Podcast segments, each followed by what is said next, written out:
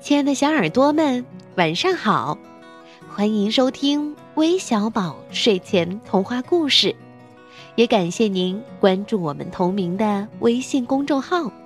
我是珊珊姐姐，今天要为你们讲成语故事“高枕无忧”，赶紧来听听吧。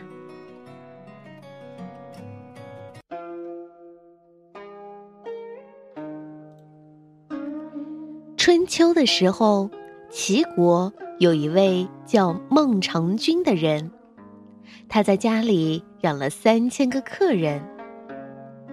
孟尝君把这些人分成上、中、下三种等级。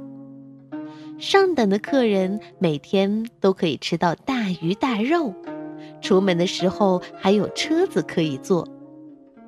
中等的客人每天只有吃到鱼。和菜，下等的客人每天吃到的就只有蔬菜而已。有一天，孟尝君的朋友介绍一个叫做冯轩的人到孟尝君家。孟尝君问他的朋友：“这个叫冯轩的人有什么专长啊？”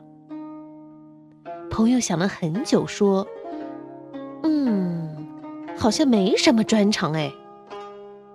孟尝君听了之后就不怎么理会冯轩。家里的佣人看到孟尝君不理冯轩，以为主人瞧不起冯轩，通通把冯轩当下等的客人招待。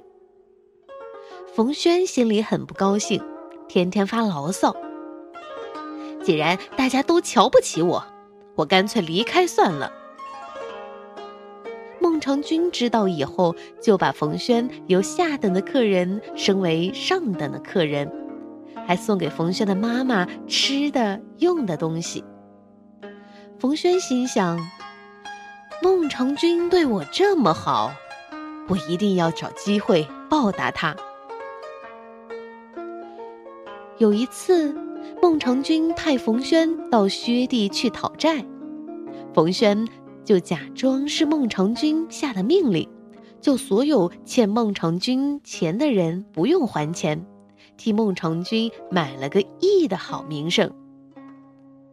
后来，孟尝君被齐王国君解除了相国的官位，回到薛地去住的时候，薛地的人民都热烈的欢迎孟尝君呢。过了不久，冯轩又对孟尝君说。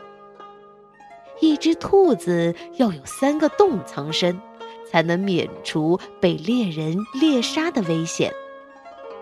您现在住在薛地，就好像兔子只有一个洞，是很危险的。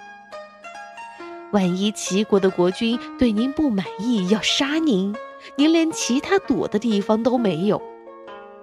所以您现在还不能把枕头垫高，安心的睡觉。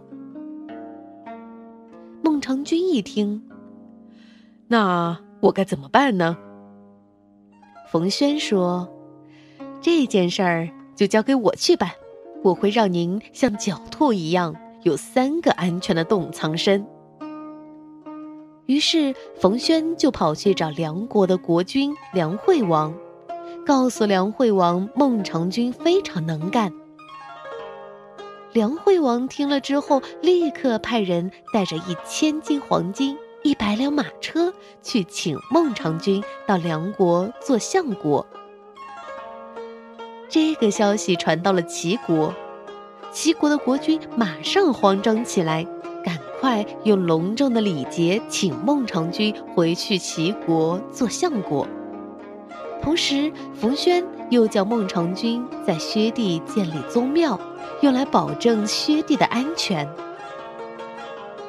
等到薛地的宗庙建好以后，冯轩就对孟尝君说：“现在三个洞都已经挖好了，从今天起，您就可以把枕头垫高，安心的睡觉了。”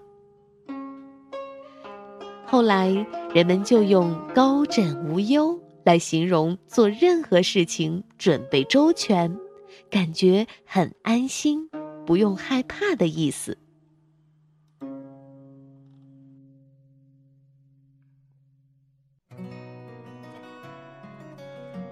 好了故事听完了在这里珊珊姐姐要祝来自江苏南京的冯爱媛小朋友生日快乐。同时也要为来自河北石家庄的孟明远小朋友提前送上生日祝福。